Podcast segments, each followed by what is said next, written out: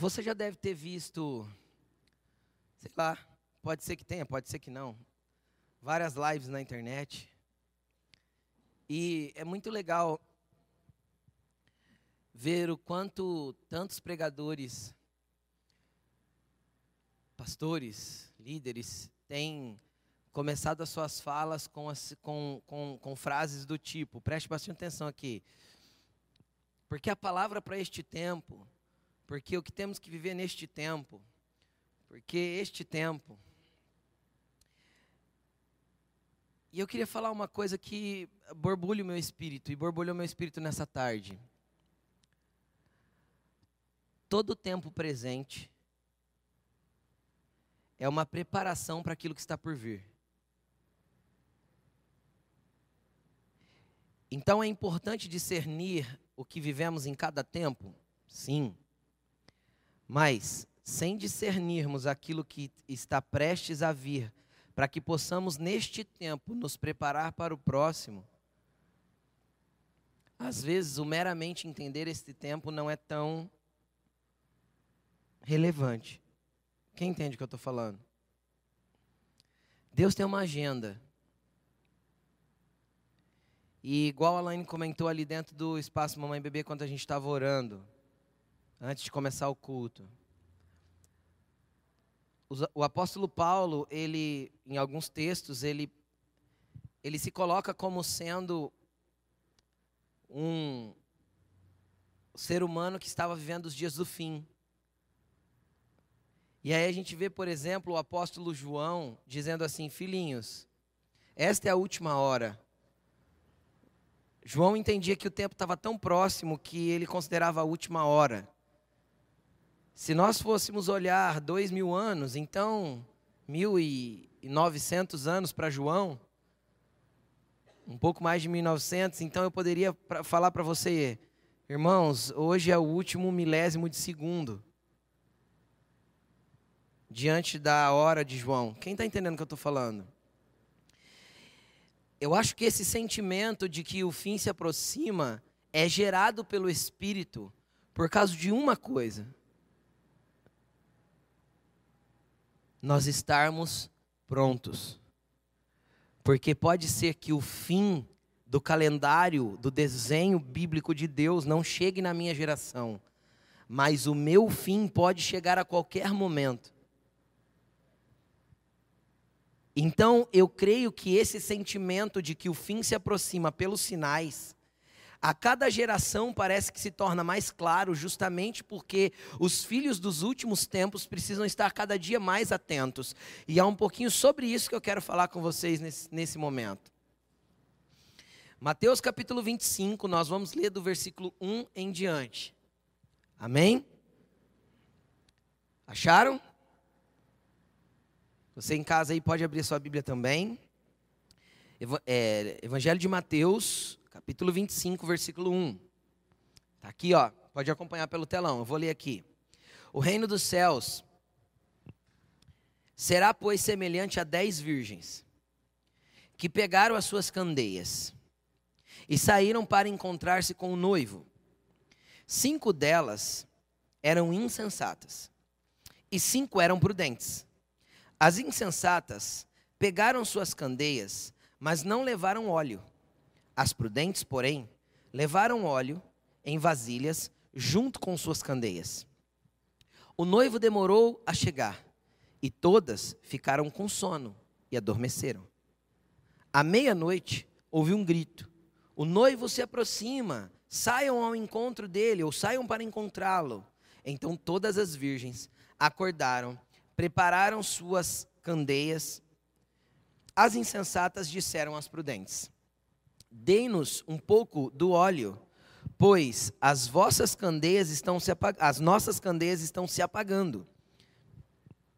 Elas responderam: Não, pois pode ser que não haja o suficiente para nós e para vocês. Vão comprar óleo para vocês. E saindo elas para comprar óleo, chegou o noivo. As virgens que estavam preparadas entraram com ele para o banquete nupcial, e a porta foi fechada. Mais tarde vieram também as outras e disseram: Senhor, Senhor, abra a porta para nós. Mas ele respondeu: A verdade é que não as conheço. Portanto, vigiem. Portanto, vigiem. Portanto, vigiem. Porque vocês não sabem o dia e nem a hora. Cara, essa palavra é uma palavra de fim dos tempos, é uma palavra escatológica, é uma palavra de fim dos dias. É uma palavra de quando o reino dos céus chegará na terra. E fala de um encontro de virgens com um noivo.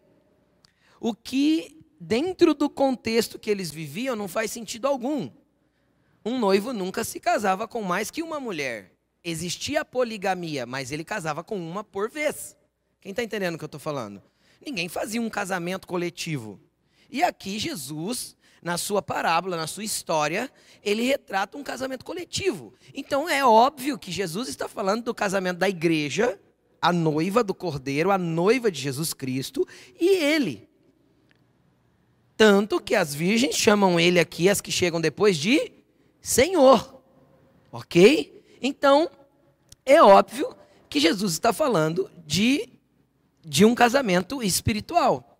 E é, e é interessante que quase tudo na Bíblia, e eu vou falar quase tudo por causa dessa parábola. Preste atenção, quase tudo na Bíblia. Na verdade, quase tudo a Bíblia pede para a gente compartilhar. Você já percebeu isso ou não? A Bíblia manda a gente compartilhar amor, a Bíblia a gente, manda a gente compartilhar fé, a Bíblia manda a gente compartilhar pão, a Bíblia manda a gente compartilhar vida, a Bíblia manda a gente compartilhar abraço, a Bíblia manda a gente ser unido e dar tudo que a gente tem, repartir aquilo que a gente tem e dividir com, a, com o necessitado, com aquele que precisa. A gente poderia ir um passo além, e eu posso dizer, muito convicto disso, eu acredito na transferência espiritual, no impor das mãos, porque a Bíblia, o Novo Testamento, fala muito sobre imposição de mãos. Então, cada vez que uma mão é imposta sobre alguém, há uma transferência espiritual. O apóstolo Paulo ensina que até dentro de um relacionamento sexual de um casal existe transferência espiritual. E a Bíblia deixa isso claro. Então, praticamente tudo que Deus nos dá pode ser compartilhado, pode ser transferido, pode ser para abençoar alguém. Quem está entendendo? Eu, eu falei bastante sobre isso hoje pela manhã. Se você não assistiu a palavra da manhã, entra no YouTube lá e, e assiste a palavra que foi ministrada hoje pela manhã. Mas praticamente tudo que o Senhor nos dá, nós podemos compartilhar. Até a unção que nós carregamos, esse fogo que você recebeu, esse poder que você recebeu, Jesus mandou nós compartilharmos. Nós vemos pelo menos umas três ou quatro vezes no livro de Atos os apóstolos chegando e perguntando para as pessoas: vocês já foram batizados no Espírito Santo? E alguns chegaram a dizer assim: nunca ouvimos nem falar que há batismo no Espírito Santo. E a Bíblia diz: e colocando a mão sobre eles, todos foram cheios do Espírito Santo. Então, então isso significa que até o batismo no Espírito Santo fala de um compartilhar, fala de algo que eu carrego, que outros carregam, que você carrega e que você pode derramar sobre as outras pessoas. Está entendendo? Então nada é propriamente seu. Amém? Nada é propriamente meu. Tudo que eu tenho eu posso dar um pouco, eu posso abençoar um pouco, eu posso compartilhar um pouco, eu, posso viver o coletivo e abençoando. Pegaram? Estão comigo? Você aí na sua casa, entendeu? Então tá, agora vamos olhar para o texto. Vamos olhar para a história que Jesus criou aqui, a parábola. Aqui ele fala de cinco virgens. E aí eu quero trazer bem explícito: cinco filhos de Deus, cinco pessoas alcançadas por Deus, conheceram e ouviram falar do noivo. Sim ou não? Ninguém que nunca ouviu falar do noivo estaria naquela porta esperando o noivo. Concordam? Certo? Cinco pessoas alcançadas, mais uma prova de que eram pessoas que ouviram falar do noivo e receberam a graça e a remissão do noivo, aquela remissão que preguei domingo passado. Quem também não viu a mensagem, ouve. Domingo passado não falei sobre a Páscoa? Lembra do Barrabás sendo liberto sem ter direito de estar sendo liberto? Foi isso que Jesus fez por nós. Então está falando desse tipo de pessoas, porque elas são chamadas de virgens. E isso fala de uma pessoa que foi purificada. Quem está entendendo o que eu estou falando? Então está falando de filhos, está falando de pessoas que seguem Jesus, está falando de pessoas que ouviram do noivo e que estão esperando ele. Não está falando de pessoas que não o conhecem. Jesus está retratando dois tipos de pessoas. O que me assusta é que quando Jesus coloca um número dentro do, da parábola, ele me traz um percentual: 50%. Cinco eram prudentes e cinco eram insensatas. Meu Deus, metade dos crentes do mundo são imprudentes. Metade de quem está nessa igreja está distraído. Distraído com as movimentações espirituais. Quem está entendendo o que eu estou dizendo? Aí você pode pensar, mas não sou eu não, não sei. Só que Jesus me deu um percentual, cara, e ele falou que 50% estaria fora. Isso é assustador.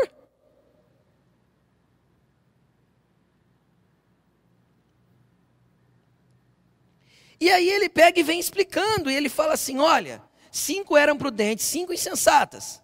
Todas levaram óleo, todas levaram óleo, todas receberam a visitação do Espírito. Todas tinham unção. Ok? Só que cinco levaram botijas reservas. Levaram extra. Levaram um pouquinho mais. E o que isso significa para mim? O que que esse óleo extra que cinco delas carregavam e as outras cinco, as outras cinco não? É a única coisa na Bíblia. Eu acho que é, pode ser que tenha as outras. Falar única é muito é muito único, né? É uma das únicas coisas, ou se não a única, não sei, nunca parei para pensar nesse aspecto, que é incompartilhável. Você já parou para pensar nisso?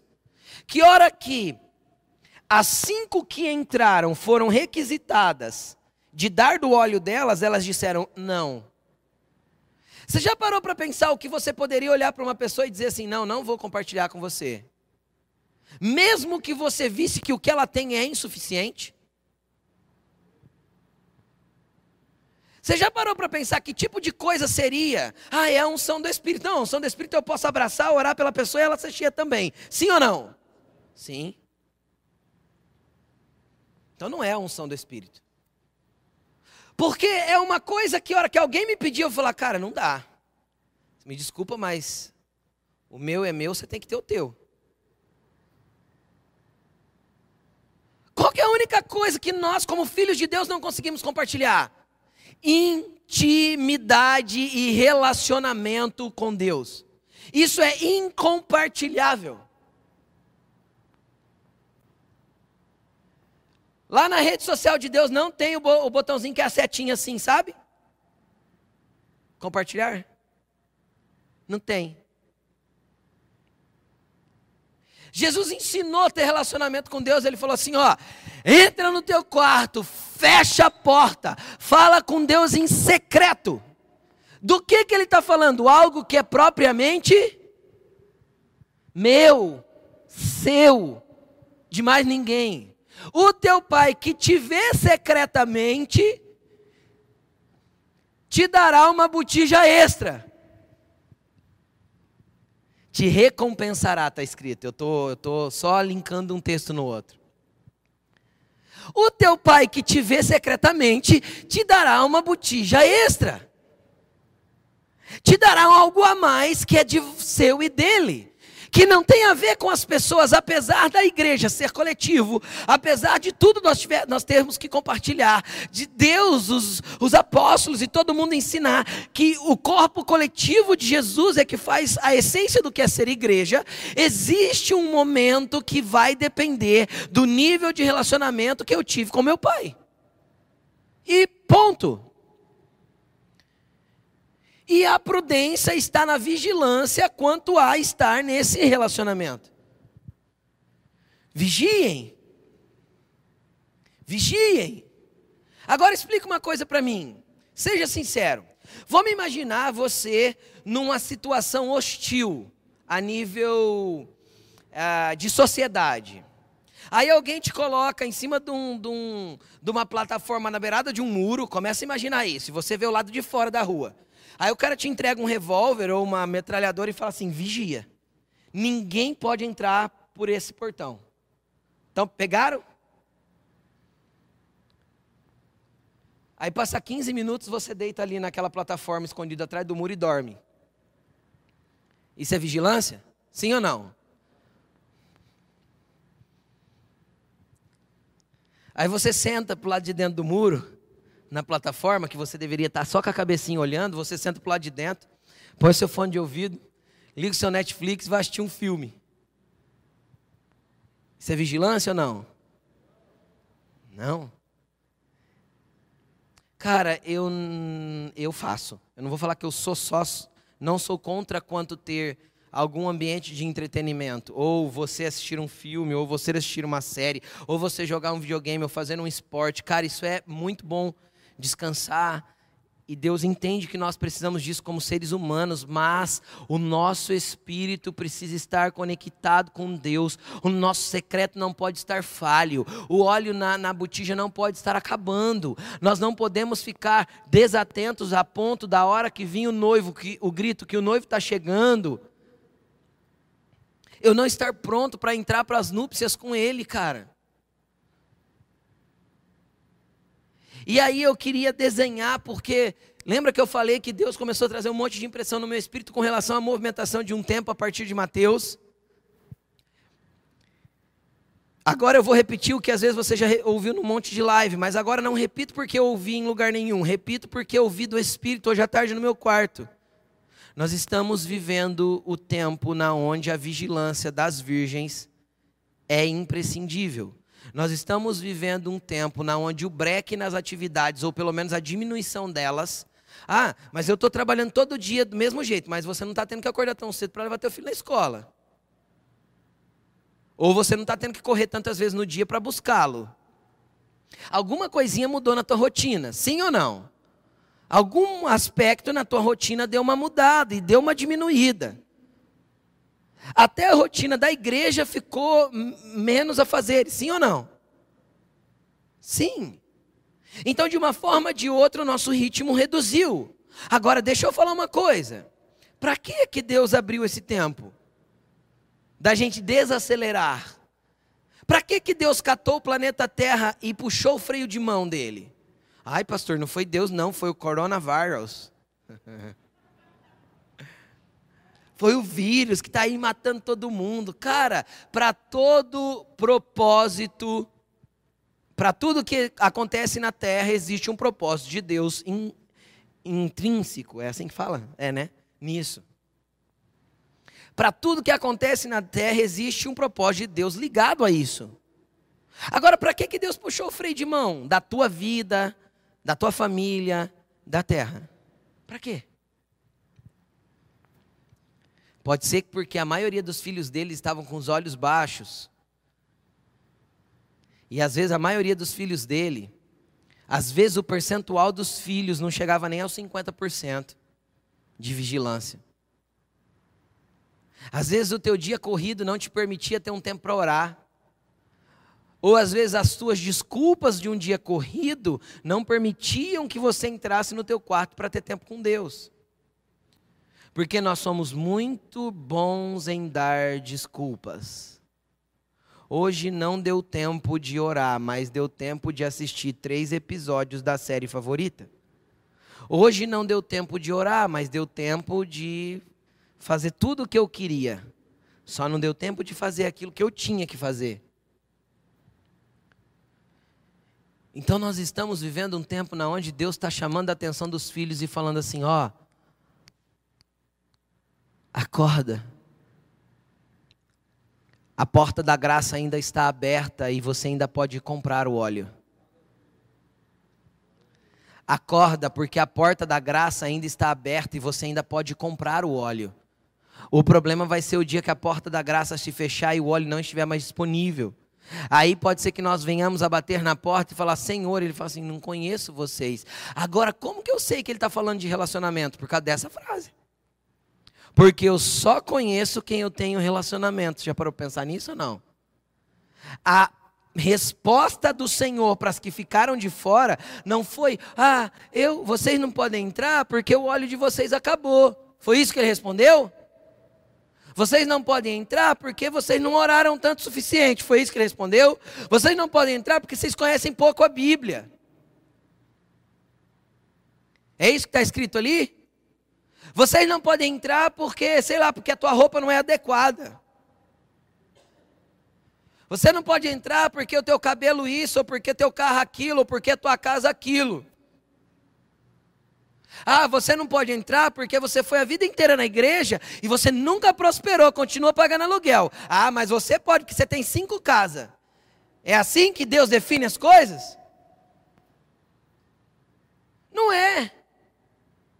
Ah, você pode, você leu a Bíblia seis vezes durante a tua vida e você nunca leu. O que define é se ele te conhece ou não. Ele abriu a porta para quem tinha uma botija cheia de relacionamento. Ele abriu a porta para quem tinha uma botija que tinha intimidade com ele, que estava pronto para ir para uma intimidade mais profunda. Ele abriu a porta para aquelas virgens que estavam prontas para acessar um outro lugar de intimidade dentro daquelas portas. Só que a hora que as outras voltam, ele abre a porta e fala assim: desculpa, mas eu não conheço vocês. Aí você fala assim, mas Deus, pastor, mas Deus não conhece todo mundo? Sim, conhece, mas a história que Jesus deixou era justamente para exemplificar que o que ele estava falando era de relacionamento. Porque nós só vamos conhecer aquelas pessoas que nós nos relacionamos. É ou não é? É. Às vezes tem. Já aconteceu isso, eu não vou falar que é às vezes, porque aconteceu pouquíssimas vezes. Mas já aconteceu de alguém, algum empregador, empregador, patrão, ligar para mim e falar assim: Ô pastor, que me conhece, eu estou contratando fulano de tal da sua igreja, o que, que você me fala dele? Eu sei quem é. Mas o que, que eu tenho para responder da pessoa? Cara, eu não conheço. Não conheço como profissional, não sei qual é a profissão dele não sei como ele se porta dentro das empresas que ele passou, não posso te dar nenhum tipo de referência. Ele vai lá na nossa igreja. Eu sei quem ele é. Então eu saber quem Jesus é não faz com que eu o conheça.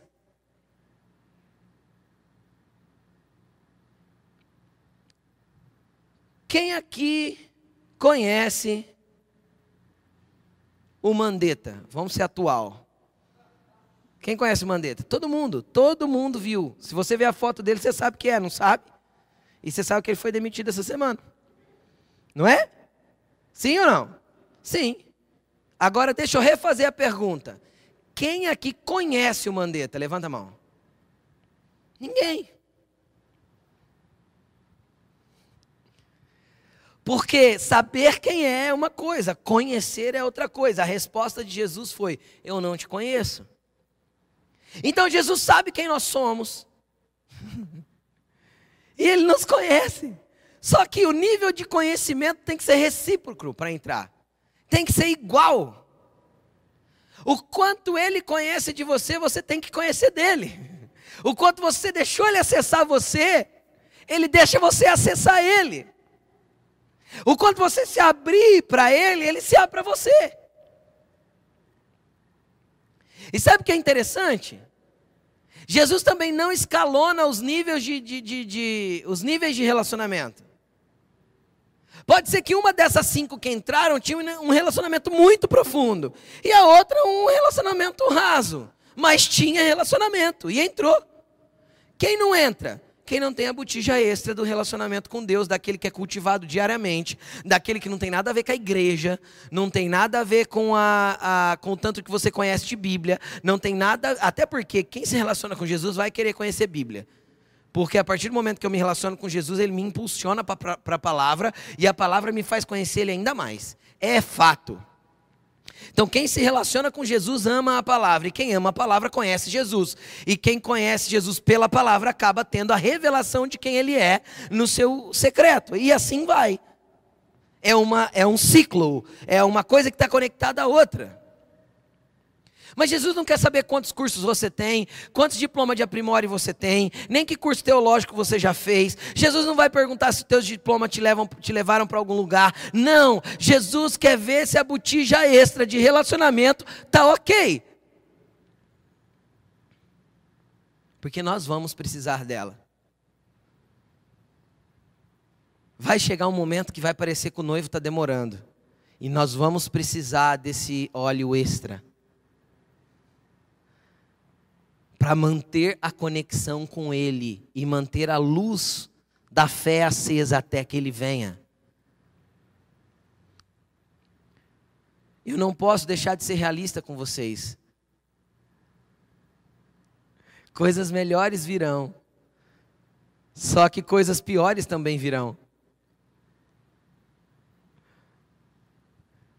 Piores para a humanidade, melhores para aqueles que aguardam o dia do Senhor. É por isso que todas as vezes que a Bíblia fala do dia da volta dele, a Bíblia chama de grande e terrível. Glorioso e terrível. É assim que a Bíblia descreve todas as vezes. Por quê? Porque é glorioso para quem tem relacionamento com ele e o espera. Mas é terrível para quem está desapercebido. Para quem está distraído, para quem nunca quis, para quem simplesmente ignorou. É grande e é terrível. Em outras traduções está, em outros lugares está grande e temível. Dia do Senhor.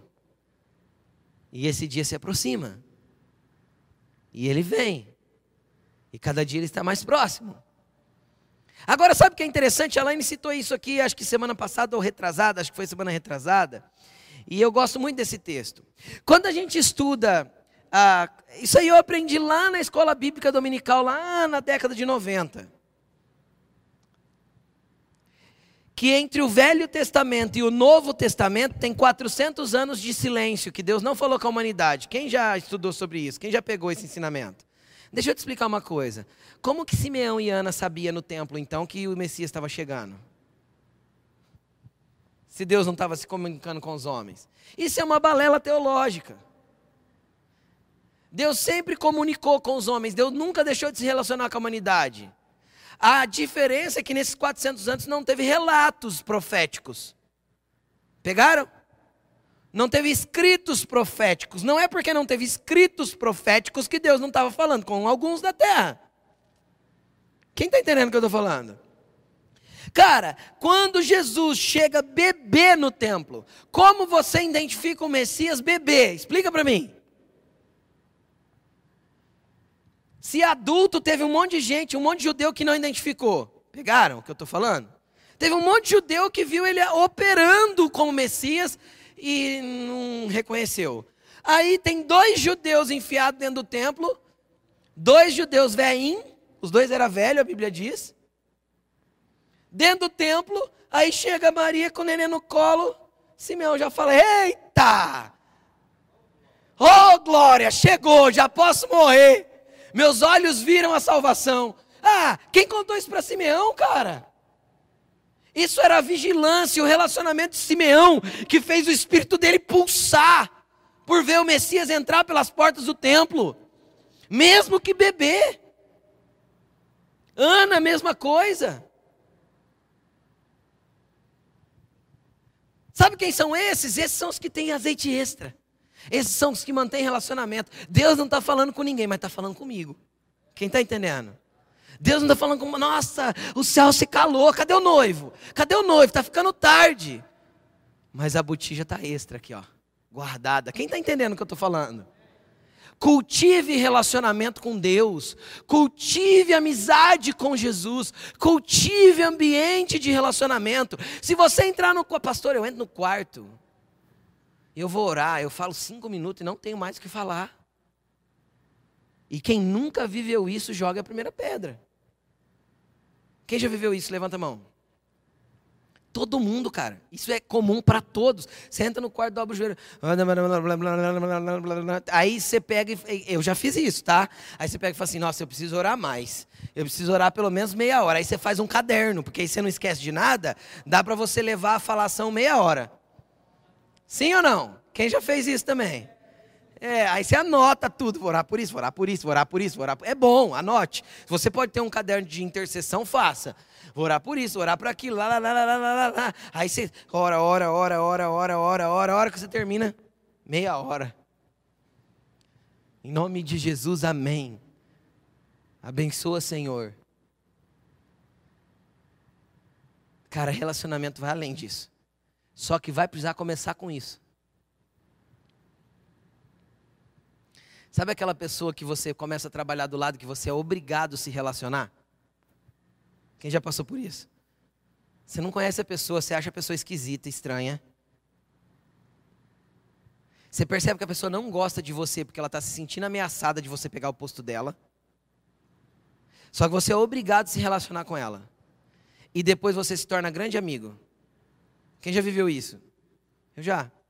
Depois você se torna grandes amigos com o tempo. Mas todo começo de relacionamento é difícil. Sim ou não? Ninguém chega assim, oh, nossa, que legal, quem é você? Eu sou fulano, olá, tudo bem? Nossa. Cara, parece que eu te conheço há 30 anos. É verdade isso ou não?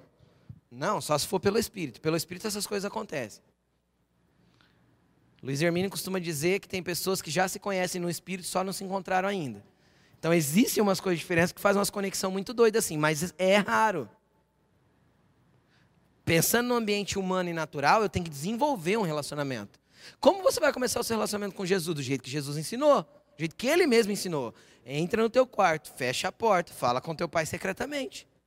Pastor, o que, que eu vou falar? Na verdade, você não vai lá para falar. Você vai lá para falar e ouvir. Relacionamento é um diálogo. Imagina uma pessoa do teu lado, você fala assim, não, não, não, não, ela fica muda, não, não, não, ela fica muda de novo. Que, que você pensa dessa pessoa? Você vai falar, sai fora, não quer conversar comigo, também não quero conversar com você não. Sai daqui. É ou não é? Com Deus não pode ser assim. Porque você acha que tem que ser um monólogo a tua oração? É um diálogo, é relacionamento. Só que vai começar um monólogo. Por quê, pastor? Porque Deus não quer falar comigo? Não, porque os seus ouvidos ainda não estão prontos para ouvi-lo. Jesus falou assim: ó, eu tenho um monte de coisa para falar para vocês, mas eu não posso falar agora, porque vocês não estão prontos. Então existe um processo de você ter teu ouvido pronto para ouvi-lo, teu entendimento capaz de discerni-lo, para depois ele começar a se manifestar. É aí que a maioria das pessoas desistem. Porque ela entra um dia no quarto e para como Jesus te quer, você vai sentir alguma coisa já no primeiro dia. Só que vai passar dois, três dias, de repente você não vai sentir nada. Aí você vai falar assim: ah, Jesus veio o primeiro dia, mas agora não vem mais. Será que ele perdeu o horário? É sério. E às vezes pode passar 3, 4, 5, 6, 8 dias, 10, 15 e você não sentir nada. O que, que você faz? Desiste? Uh -uh. Você continua. E você entra lá, e tem, você vai precisar entrar lá certos dias e falar assim: Jesus, estou entrando aqui, deixa eu te falar, eu não tenho nada para falar. Eu estou aqui só para me encontrar com você. Se o Senhor quiser vir, estou por aqui. Só quero te adorar. Quero dizer primeiro que o Senhor é santo, grande, poderoso e que eu continuo crendo em você mesmo, que parece que o Senhor não está aqui. Aí de repente, ele vem. E ele fala, e ele revela, e ele começa a contar coisas, e você vai ficar chapadão. Igual Simeão. Esses dias é isso que Deus está querendo desenvolver com a sua igreja. Eu não tenho dúvida pelo que já ouvi de um monte de gente, pelo que o Espírito ministra no meu coração. Este dia é dia de fazer as lamparinas das noivas se encherem de óleo. Cultive o seu relacionamento com Deus nesses dias. Não coloque isso em negociação. Pastor, quanto tempo eu tenho que ficar lá? Você quer que eu te dê o um exemplo bíblico? Bíblico. Uma hora. Jesus subiu para orar. Quando ele voltou, Pedro, Tiago e João estavam fazendo o quê? Dormindo. O que, que ele falou? Vigiem. Vigiem, os dias são maus. Eu fui orar, orei uma horinha, vocês não conseguiram ver lá nem uma hora comigo? Então qual que é o padrão de Jesus? Pelo menos uma hora. Pastor, o que eu vou fazer uma hora? Leva um livro, leva a Bíblia, leva uma canção de adoração que te ajude a adorar, mas fique na presença dele. Fala para ele: Jesus, estou aqui na tua presença. E não é para gastar três minutos orando e o resto lendo. É para buscar a presença dele. É para falar: Jesus, eu, eu quero te ver, eu quero te ouvir, eu quero me relacionar com você. E você pode estar tá pensando: isso é uma loucura. Às vezes você está aqui primeira, segunda, terceira vez, sei lá, quinta. Bom, só de você vir na igreja hoje eu já acho que você é louco. Então, se você é louco de estar aqui, entenda uma coisa: aprove a Deus salvar o mundo pela loucura da pregação. Então, nós é tudo louco e tudo se relaciona com Jesus, um Deus invisível, mas que fala, se manifesta, toca, ministra, orienta, direciona, aponta, tudo. Esse é o Deus que nós servimos. Ai, pastor, eu não creio assim. Você é mais louco do que o Batman, então. Porque você é mais louco que o Batman. Peraí, peraí, peraí, peraí. O Deus que você serve é o mesmo que abriu o mar. Você já viu o mar se abrir? Ah, não, né? E por que você acredita? É o mesmo Jesus que andou sobre as águas. Você já viu alguém andar sobre as águas? Ah, não, né? E por que você acredita? Você acredita porque você tem fé e você se relaciona com aquilo que é espiritual, transcendente, fora do natural, e ouve, e toca, e sente cheiro, e abraça, e é direcionado, e tudo que ele direciona é incrivelmente bom e poderoso. É por isso que nós cremos, porque nós somos convictos de quem cremos, porque nós nos relacionamos com ele. Não tem a ver com a teoria da palavra, porque a Bíblia é o livro daquilo que Deus fez ontem, e nós somos a carta escrita daquilo que Deus está fazendo hoje. Hoje Deus quer fazer, através de nós.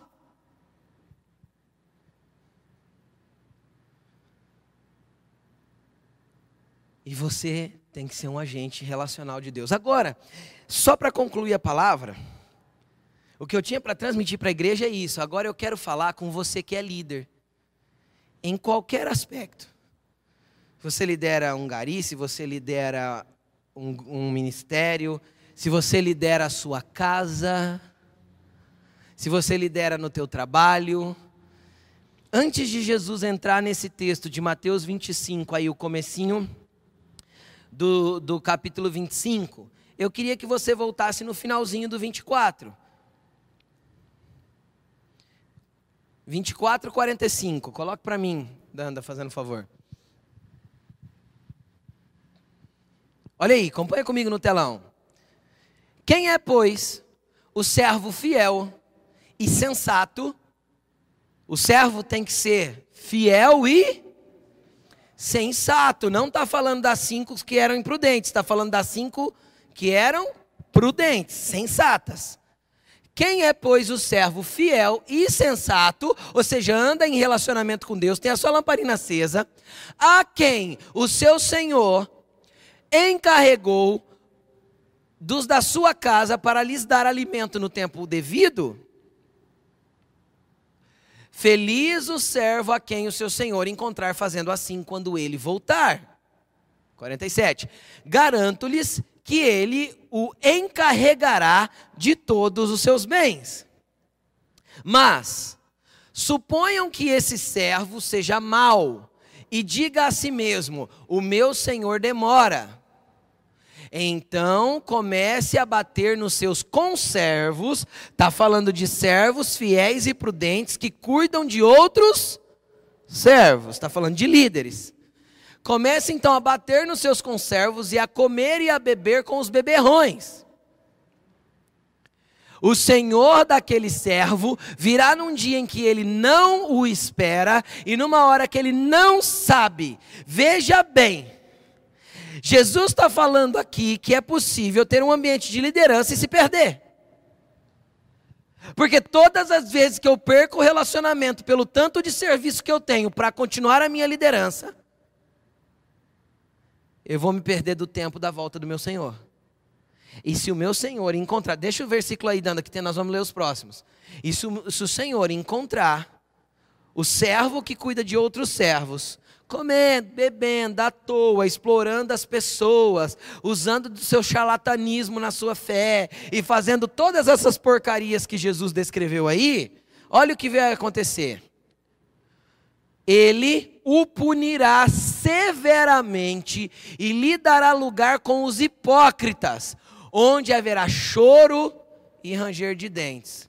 Então Deus está falando, Jesus está falando assim: ó, pode ter líderes que lideram outros servos, só que se tornaram imprudentes e quebraram o relacionamento e ficaram desapercebidos. Quando foram chamados, o que, que eles eram? Fiéis e prudentes. Só que no meio do caminho se perderam, se encheram de coisas, arrumaram um monte de desculpa e perderam seu relacionamento com Jesus. Eles vão para o inferno. Credo, pastor, que horror. Não, é isso. Tá, o lugar deles é junto com os hipócritas, onde tem pranto e ranger de dentes. Então, deixa eu te explicar. A parábola das dez virgens, você que é líder, não serve para você. Para você serve essa que Jesus contou logo antes. Para você já não tem mais opção. Ou é manter o relacionamento ou é ir para o inferno. Para você que caminha nesse lugar, Jesus tirou essas opções. Sabe por quê? Porque aí, lá ele chama de virgem. Lá ele chama de.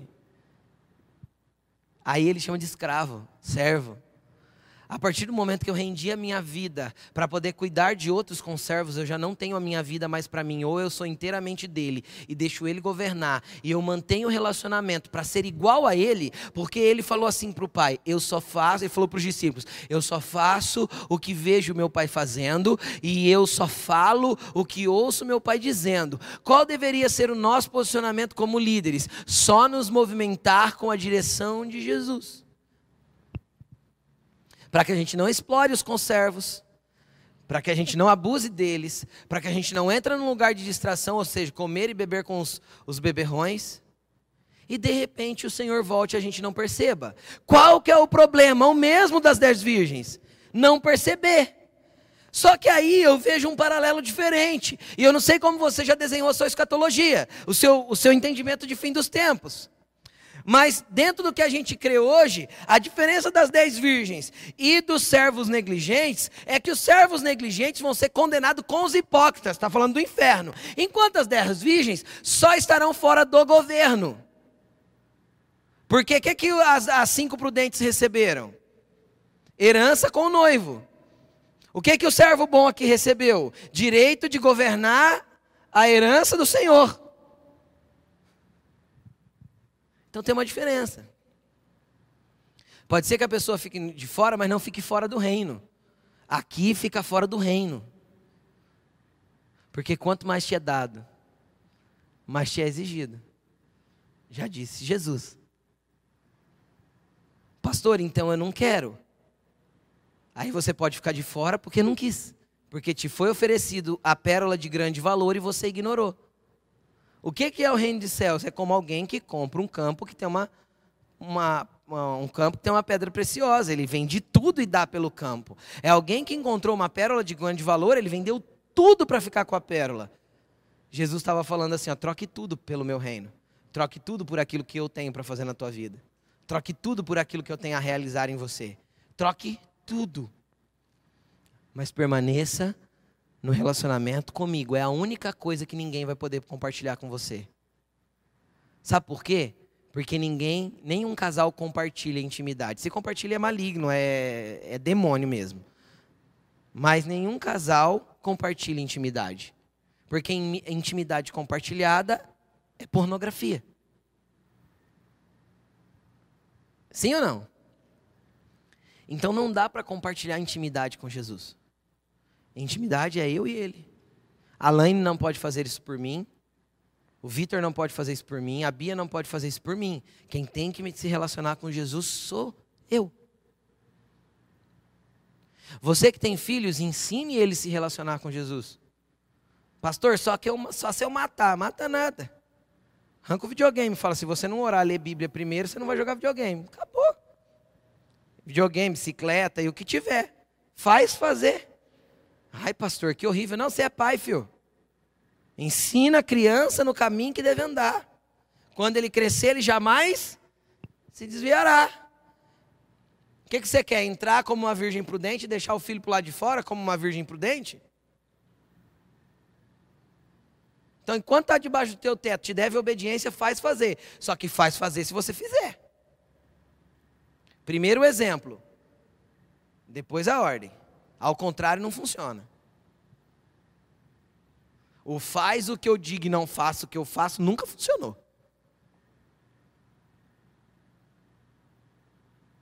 Coloque-se de pé. Feche os seus olhos e. Às vezes é momento de você se arrepender agora. Pelo, pelo tanto de vezes que você negligenciou o seu relacionamento com Jesus. Às vezes é momento de você se reposicionar e falar: Deus, eu estou no tempo certo. Essa janela que se abriu de tempo agora é para o Senhor recolocar. Nós estamos vivendo essas duas parábolas. Momento de recolocação de vigilância. Momento de puxar o freio de mão para reestruturar a tua vida espiritual, para reestruturar o teu relacionamento com Jesus.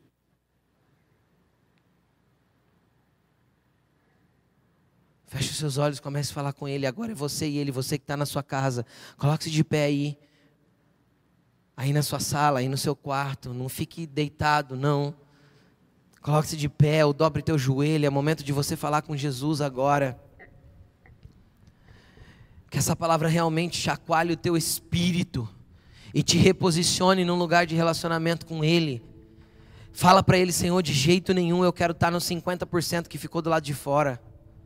De jeito nenhum eu quero estar, Senhor, no percentual que não entrou no ambiente de relacionamento com o Senhor.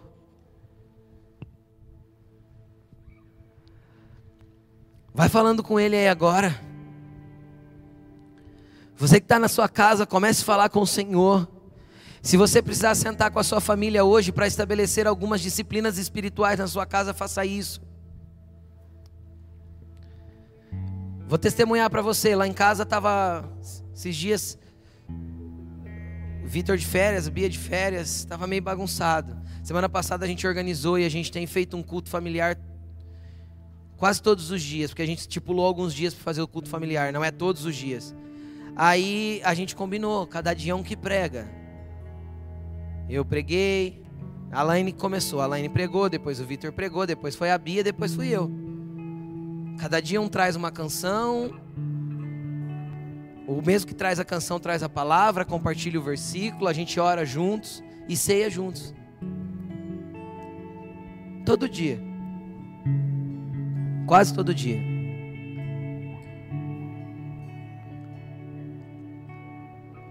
Coloca a ordem, cara.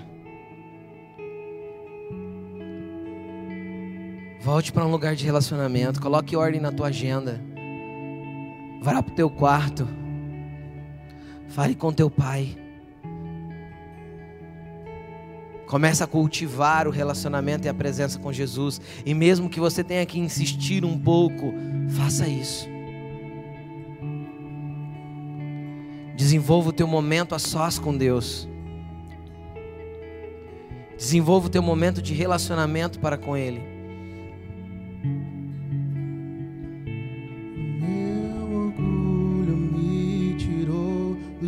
Meu